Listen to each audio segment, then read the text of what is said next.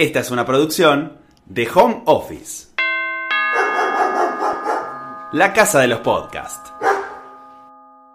Con la barba más recortada que en los 60, Claudio Gavis abre la puerta de la casa de su amiga Laura, en el corazón de Constitución, antes de retornar a España, donde está radicado hace más de 24 años. Camina inquieto de un cuarto a otro.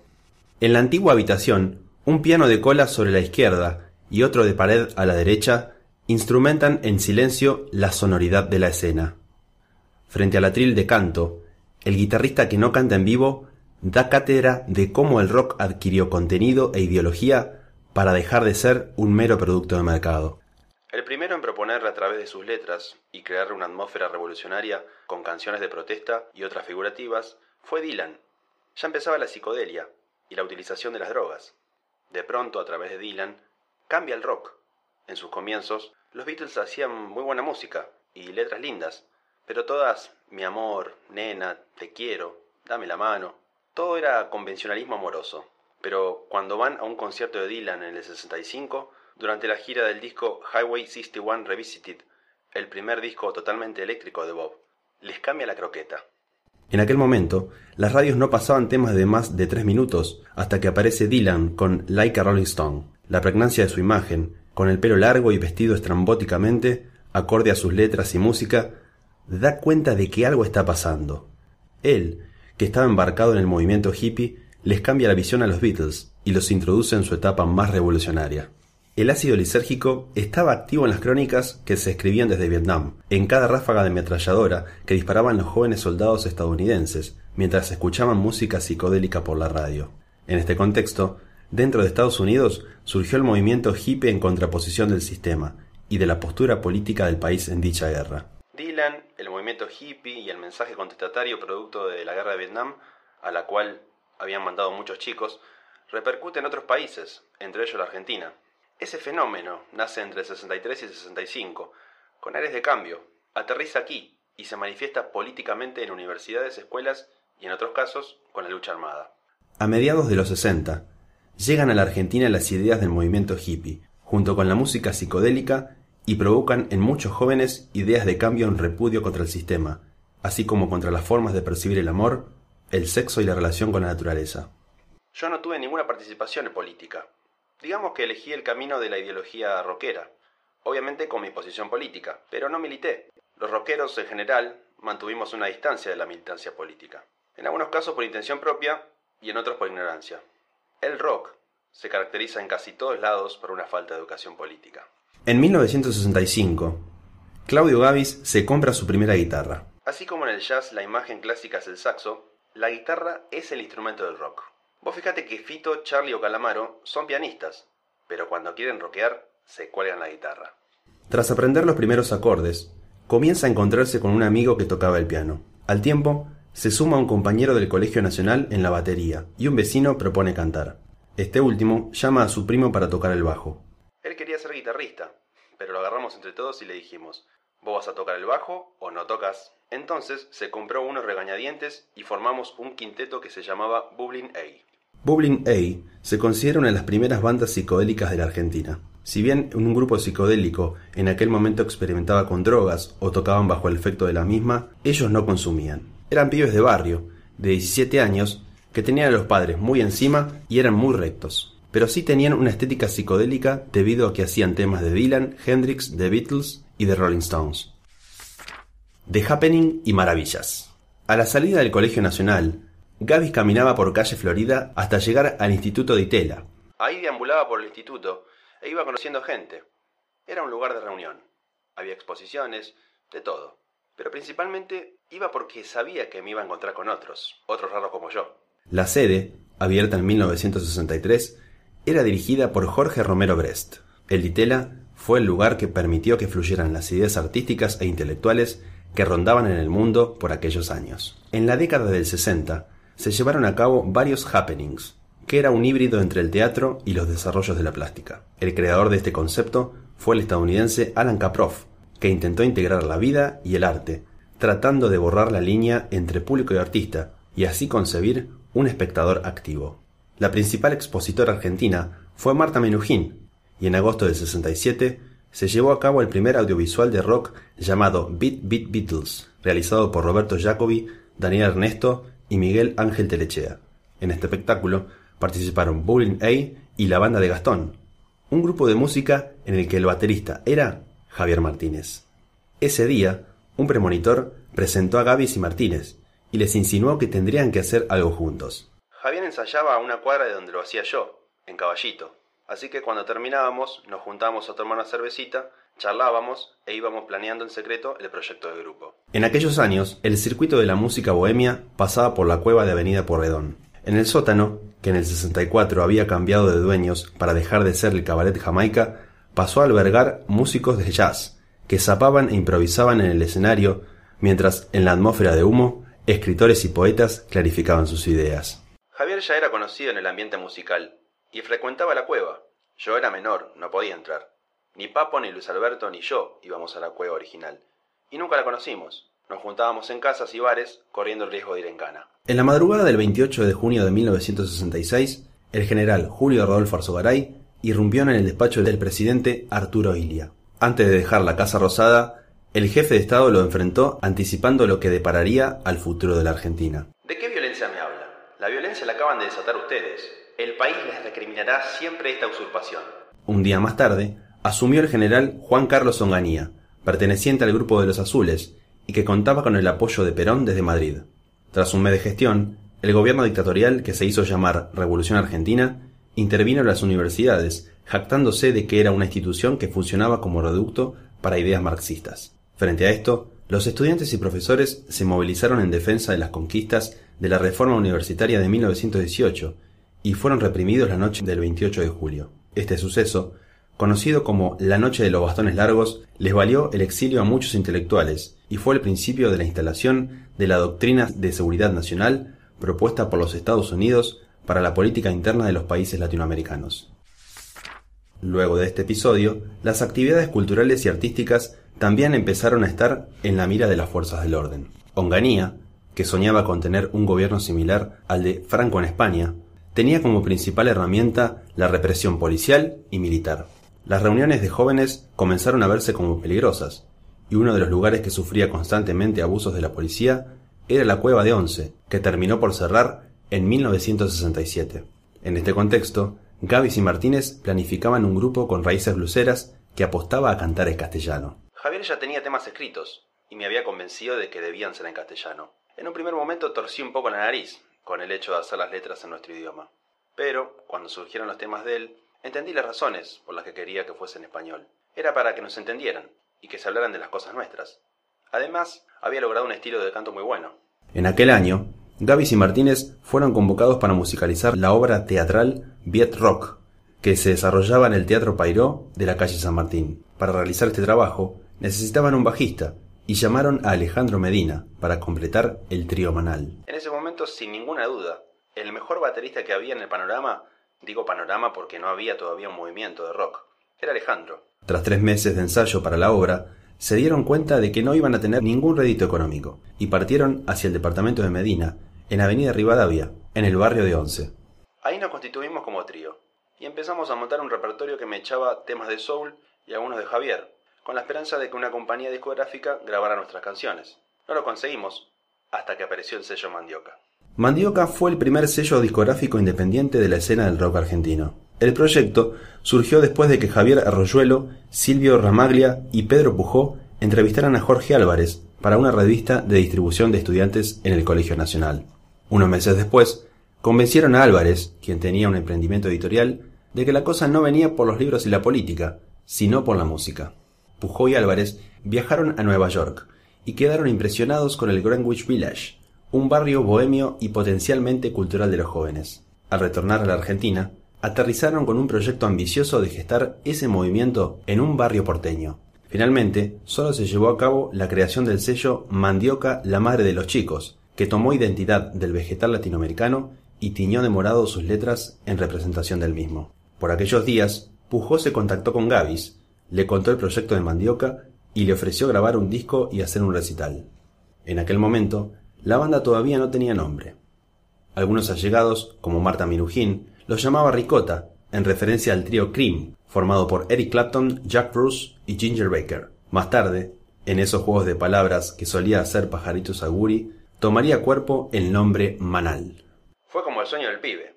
Ya habíamos pasado por varios intentos por las discográficas que habían fracasado. Entonces estábamos ahí esperando que sucediera un milagro. Y fue lo que pasó. El concierto se llevó a cabo el 12 de noviembre de 1968 en el Teatro Apolo, donde Mandioca presentó tres sencillos. Uno del trío Manal, Qué pena me das para ser un hombre más, otro de Cristina Plate, Paz en la playa, para dártelo todo, y un tercero de Miguel Abuelo, Oye niño, ¿nunca te miró una vaca de frente? Jorge Álvarez estaba muy relacionado con el ambiente intelectual, y llenó la sala con pintores, actores, escritores y toda la gente del Instituto de Itela. Nosotros presentamos un espectáculo de rock que no existía acá en Argentina, en el que todo el mundo salió diciendo, esto no va a durar nada, esto no tiene consistencia, esto de cantar es castellano. A los pocos días, Mandioca realizó otra sesión y la sala Apolo volvió a llenarse. Nosotros hicimos la proyección. Aunque no nos estuvieran esperando, era algo que estaba en el aire y apenas apareció, era una necesidad latente. ¿Cómo lo recepcionaron los jóvenes? No lo recepcionaron un carajo. No es que nos montamos en un tren que ya estaba andando, sino que ese tren no existía. Es una cosa que surge de la nada y que empieza a ser difundida boca a boca de a poco empiezan a aparecer noticias en las radios, revistas y diarios, diciendo que hay algo raro que está sucediendo, un movimiento nuevo. Algunos decían hippies, otros decían cualquier cosa. Se va abriendo el camino. Había una onda generalizada de la juventud, en todas partes, que era más fuerte que el fenómeno marketing. Era algo que flotaba en el aire. Entonces lo nuestro empieza a multiplicarse en número de seguidores. En los primeros conciertos de Manal había 100 personas. Dos meses después, el número se había quintuplicado y en cuatro meses había mil jóvenes coreando jugo de tomate mientras se gestaba una nueva forma de hacer un recital en la Argentina. Así se armó la bola de nieve. En un año más o menos nace el movimiento, y de repente se empieza a hablar de lucha progresiva. En la escena se instala el binomio Almendra-Manal, mientras los gatos hacen un interludio. Luego retoman con Papo en guitarra, y también asumen el formato de un grupo de rock, conservando su impronta beat. Ya a fines del 69 se hace el Festival Pin-Up de Música Beat y Pop, organizado por la revista que dirigía Nora Vinconciari y Daniel Ripoll como jefe de redacción. La prensa esperaba disturbios, que hubiera problemas como los de Woodstock, pero nada de eso sucedió en la tarde soleada de noviembre.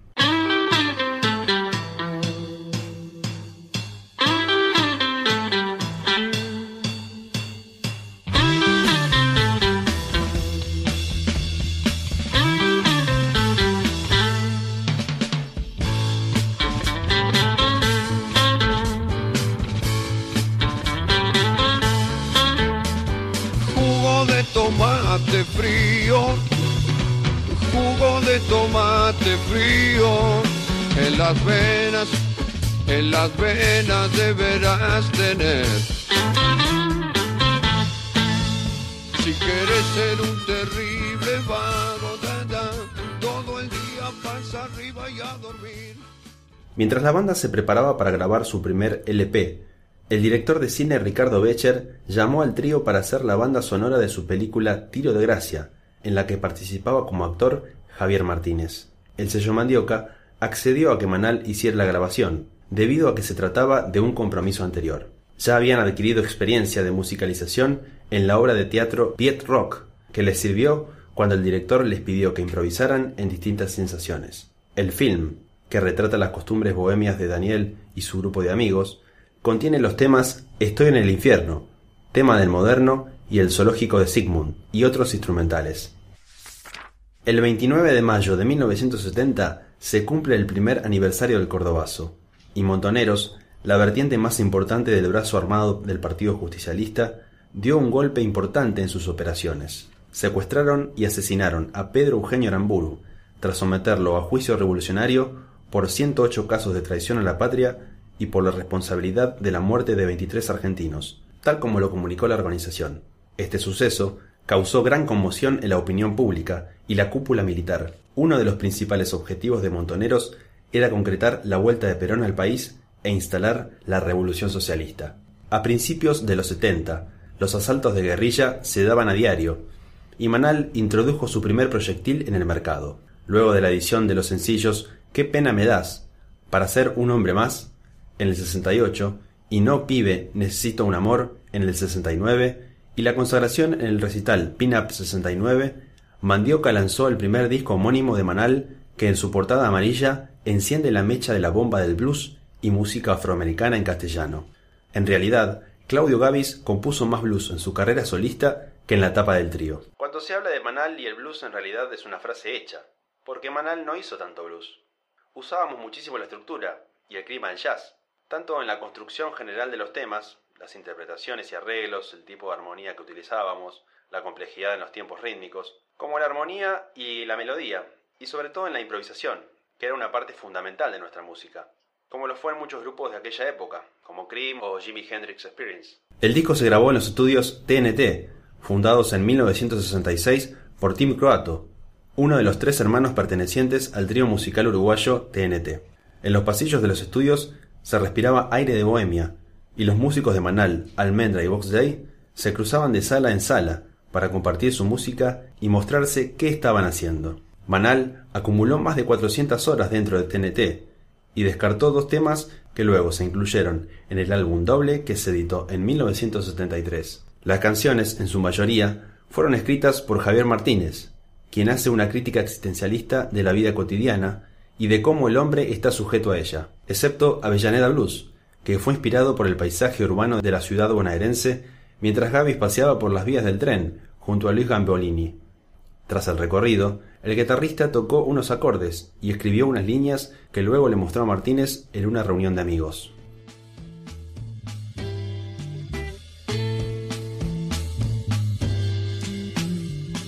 Vía muerta, calle con asfalto, siempre destrozado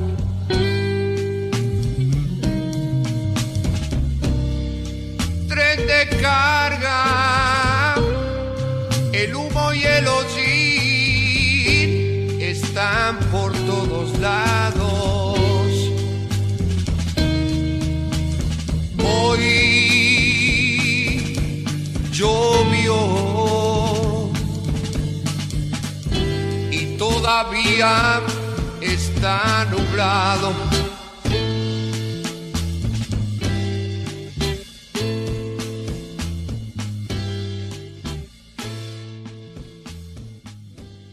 Poco tiempo después, la relación con Mandioca se deterioró, y el trío no cobró las regalías por las ventas del primer disco.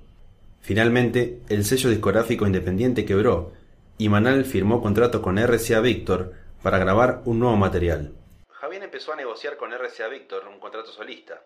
Alejandro y yo nos enteramos, y hubo una nueva maniobra para que en lugar de firmar él un contrato solista, firmáramos un contrato del trío, y nos fuimos de Mandioca. Entre septiembre y octubre del 71, el trío se instaló en Estudios Guión y editó su segunda placa, El León, un disco más rockero y pesado. Cuando hicimos eso ya estaba muy tocado el espíritu del grupo, porque nos habíamos enterado de que Javier maniobraba para ser solista. Además, había otras diferencias grandes entre los tres. Luego de lanzar el LP, el trío se disolvió y decidieron continuar con sus carreras solistas. Javier, previo a Manal, siempre tuvo una clara intención de ser el líder de un grupo. La formación de Manal, es decir, la concreción de un trío donde no había un líder, sino tres personas que opinaban y tenían igual peso en la decisión, no era algo que estuviera en los planes previos de Javier, sino que fue algo con lo que se encontró en la práctica y no fue convincente para él. Más allá de los planes de Javier de seguir su camino, ¿sentías que artísticamente la banda podía dar más o creías que era una etapa agotada ya? Yo creo que todos pensábamos que la banda podía dar más, pero las relaciones personales estaban muy dañadas y las expectativas de cada uno eran muy distintas. Entonces en esas condiciones era muy difícil que la banda pudiera progresar y superar todos los problemas que tenía. Creo que en lugar de separarnos había que darse un tiempo. Probablemente intentar un trabajo solista de cada uno. En ese entonces no contábamos con el apoyo ni comprensión por parte de RCA como para planteárselo. Nosotros tampoco éramos lo suficientemente maduros como para poder imaginar esa opción, que hubiera sido la mejor. Entonces, de una manera épica y pelotuda, nos planteamos la separación. En general, lamentablemente, los actos épicos suelen estar acompañados de una buena dosis de pelotudez, lo cual lleva a un arrepentimiento rápido. Uno tiene un momento de gloria cuando se hace el héroe, y después, al poquito tiempo, te das cuenta de que metiste la pata. Al contrario de lo que he leído y que a veces dice Javier, no hubo intervención ni culpa por parte de nadie que no fuéramos nosotros mismos. Los responsables del fin de Manal fuimos nosotros tres y nadie más. Claudio Gavis había formado la banda a los 18 años y estuvo comprometido con Manal durante tres. Con la disolución, sintió una gran libertad y junto con su pareja fue en busca de su objetivo que era viajar. Le surgió la posibilidad de ir a visitar a un amigo en Embúa, un pueblito cercano a San Pablo. Sin pensarlo, Gavis tomó sus cosas, se fue rumbo a Brasil y durante tres meses recorrió Río de Janeiro, Bucios, Bahía y entre otros lugares. Pensaba que Brasil era poco desarrollado, y me encontré con un país muchísimo más adelantado y moderno que la Argentina. Me topé con una diversidad musical enorme. Yo sabía que en Brasil la música tenía una armonía muy rica e interesante, y que las letras eran muy buenas. Ese primer viaje de tres meses que fue turístico, exploratorio y hippie me entusiasmó mucho. Me enamoré del país. A principios de los 70 se disolvieron las tres bandas que implantaron la semilla del rock en castellano. Los integrantes de Los Gatos, Almendra y Manal decidieron dar un freno a sus proyectos para incursionar en nuevos horizontes. Esto generó gran incertidumbre en la prensa y los seguidores, debido a que no se explicaba que se separasen en medio del éxito que atravesaban las bandas. Por aquellos años, Edelmiro Molinari tranquilizó las inquietudes en una conferencia de prensa con la frase Almendra no se divide, se multiplica. Si bien Box Day venía en escalada y adquiría gran popularidad con la Biblia, dichas separaciones causaron un gran vacío. Frente a esto, Jorge Álvarez, que había cerrado el sello discográfico Mandioca, convocó junto a Billy Bond a distintos artistas de las bandas disueltas para formar la pesada del rock and roll. En un principio, los integrantes iban variando hasta que adquirió una formación estable. La pesada era una especie de selección de rock, por la que pasaron Papo, el Flaco Espineta, Javier Martínez, Rodolfo García, Ciro Fogliata, entre otros. Tras el retorno de Brasil, Gaby se unió a la banda estable de La Pesada, que estaba integrada por Cubero Díaz en guitarra, Alejandro Medina en bajo, Jorge Pinchevsky en violín, Billy Bon en voz y la particularidad de contar con dos bateristas, Isa Portugués y Jimmy Márquez. Ese año Gavis grabó su primer disco solista, caracterizado por su devoción por el blues y la psicodelia. La placa se llamó Claudio Gavis y La Pesada. Una de las primeras presentaciones del disco fue el 20 de octubre en el Luna Park. En las afueras del estadio había mucha presencia de personal policial, y el ambiente olía mal desde temprano.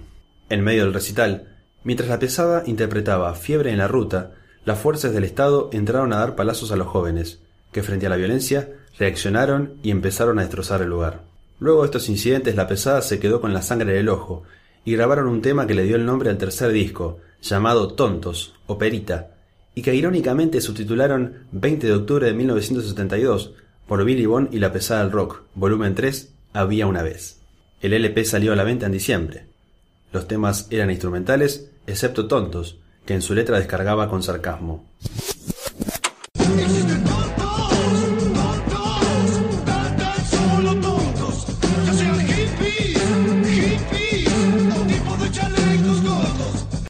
Sumado a la represión que sufrían los jóvenes ligados al movimiento cultural del rock, los grupos guerrilleros iban aumentando su poder con consecutivos ataques. Al general Marcelo Livingston lo había sobrepasado la situación que atravesaba la Argentina y había sido destituido de la presidencia. En su lugar, tomó el mandato el general Alejandro Lanusse, quien inició negociaciones para que se realizasen elecciones y así volver al sistema democrático. En este contexto, se impulsó el Gran Acuerdo Nacional, que eliminó la proscripción del peronismo y permitió el regreso al país de Perón tras 18 años de exilio. El 7 de noviembre de 1972, el general Perón anunció su retorno, que se concretó 12 días después. En las elecciones que se llevaron a cabo el 11 de septiembre de 1973, ganó la dupla de Héctor Cámpora Solano Lima, que bajo el lema Cámpora al gobierno, Perón al poder, sacó el 49% de los votos. Si bien el porcentaje aseguraba una gran gobernabilidad, en la conformación del gobierno había una gran diferencia entre los funcionarios peronistas de izquierda y de derecha. José López Rega, perteneciente a la derecha, con sus labios apretados y los ojos obtusos puestos en los informes sobre militantes y artistas de izquierda, configuró las listas negras en el despacho del Ministerio de Bienestar Social. Los perseguidores apostólicos romanos de Tacuara se sumaron en fe a su cruz de Malta a la AAA, convirtiéndose en los principales activistas para desarmar al peronismo de izquierda y al llamado germen comunista. Por aquellos años, Gavis escribía Desde que reinan las sombras hay un terror azul sobre la ciudad. El aire espeso corría por la 9 de julio y las nubes tapaban el sol de la Plaza de Mayo. Fue una época siniestra de la Argentina, en la que no hacía falta que llegara el hijo de puta de Videla ni todo lo demás. Ya en ese momento la AAA había montado un sistema de represión infame. Se vivía un clima terrorífico de persecución y había desaparecidos. Estoy hablando de 1972, cuatro años antes del golpe militar. Dentro de ese clima surge Blues del Terror Azul, simplemente por el miedo que uno sentía cuando lo vigilaban, aparecían listas o estaba en la agenda. Muchas veces la historia se cuenta de una manera que no es completa, y se piensa que el golpe del 76 y la represión sucedieron de la noche a la mañana, y que hasta un día antes del 24 de marzo estaba todo bien. Eso es mentira. Estaba todo mal desde hacía varios años. Ese día se desbocó y se fue todo al carajo. La letra del blues del terror azul puede retratar perfectamente una situación del 76, 77 o 78. ¿Cuánto hace que no escucho gritar con sinceridad? Enloqueciendo en este miedo, en ese clima de opresión y de represión, de miedo, escribí Blues del Terror Azul. Es en la esencia de las palabras que forman la canción que se encuentra una de las razones por las cuales me fui del país. En 1973, Claudio Gavis se exilió voluntariamente porque no soportaba seguir viviendo inmerso en esa esfera de tensiones. Fue así que poco a poco comenzó su mudanza a Río de Janeiro. Más tarde emigró a los Estados Unidos para perfeccionarse en armonía musical. No se radicó en el país hasta poco después del regreso de la democracia.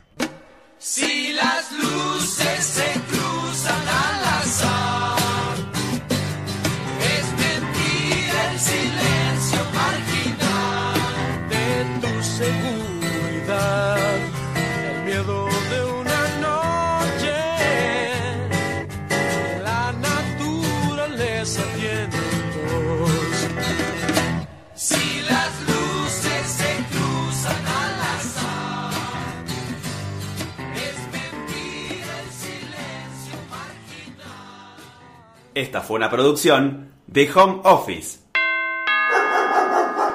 Encontranos en Instagram como Home Office Podcast.